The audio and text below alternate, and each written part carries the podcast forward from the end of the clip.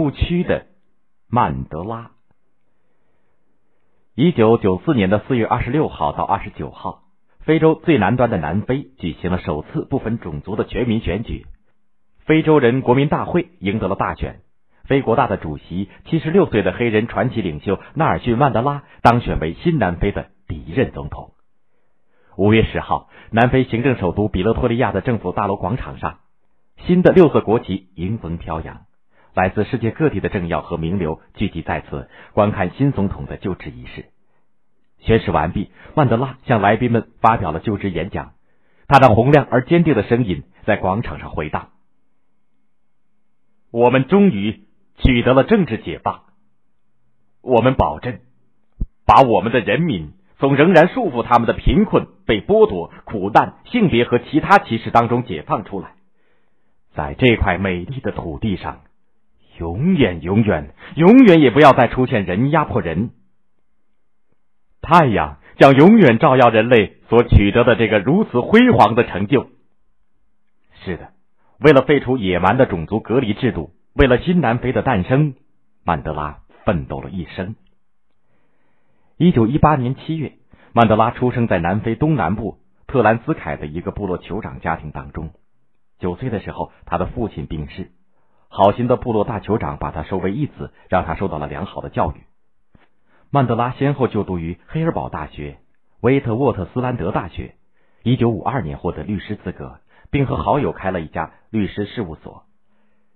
但是，曼德拉从青少年时代起就饱尝种族主义给黑人造成的痛苦和灾难。那个时候，占南非人口的百分之十四的白人处于统治和特权的地位，而占百分之七十五的黑人则处在社会的最底层。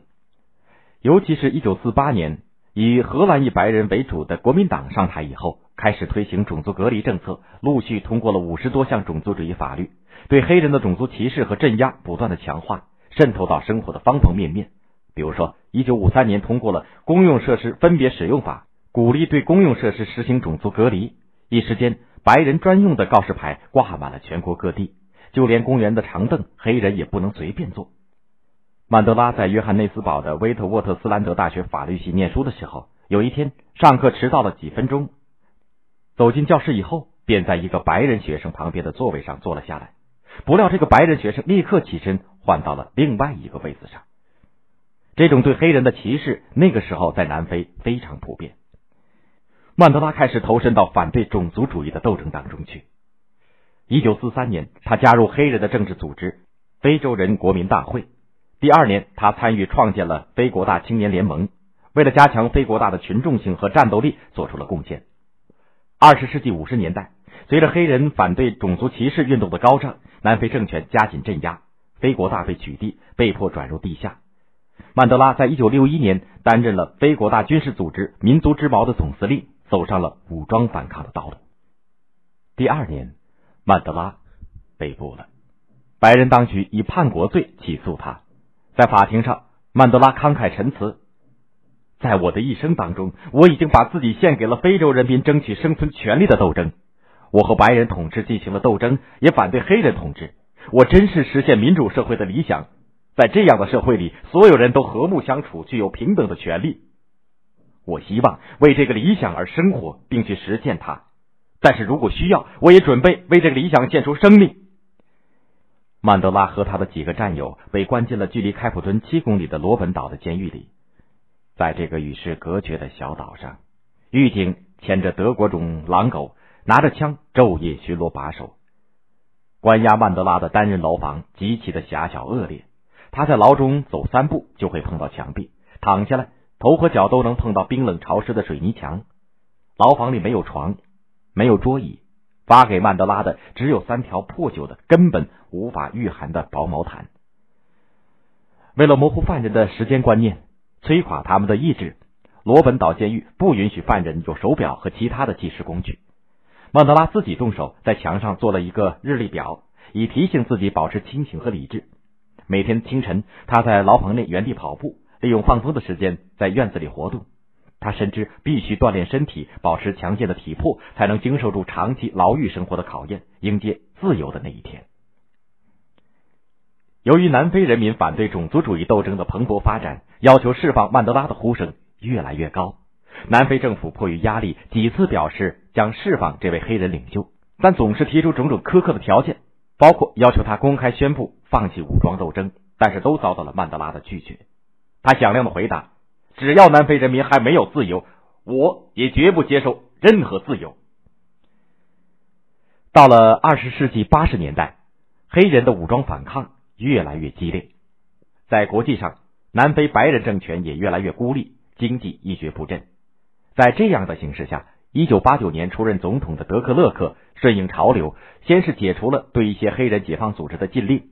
一九九零年，被囚禁了二十七年的曼德拉终于获得了自由。曼德拉出狱以后，便带领非国大和南非政府开展了艰苦曲折的多党谈判，开始了以谈判取代对抗的民族和解的进程。一九九一年年底。非国大和执政的国民党等十九个党派举行了民主南非大会，签署意向宣言，同意建立一个没有种族隔离、歧视和压制的统一的新南非，和平自由的曙光出现在了南非的土地上。一九九四年，曼德拉终于成为南非的第一位黑人总统。他执政五年，使广大黑人恢复了做人的尊严，实现了民族的和解，提高了人民的生活水平。五年间。曼德拉政府为三百万人建造了七十五万套新居，为三百万人提供了饮用水，使二百万个家庭通了电，重新分配了二十二万公顷的土地，让一百五十万儿童走进了学校，新建了五百所医院，使六岁以下的儿童和孕妇能够享受免费的医疗。由于曼德拉政府取得了卓越的成就，一九九九年在南非第二次不分种族的全民选举当中，非国大再次赢得了大选。曼德拉谢绝了战友们的再三挽留，把总统职权交给了新一代的领导人姆贝基。曼德拉结过三次婚，他的第一位夫人梅斯，一九四四年和他结婚，生有四个孩子，他们非常相爱。但是白人当局对曼德拉的迫害使他承受了巨大的压力，他们在一九五八年分了手。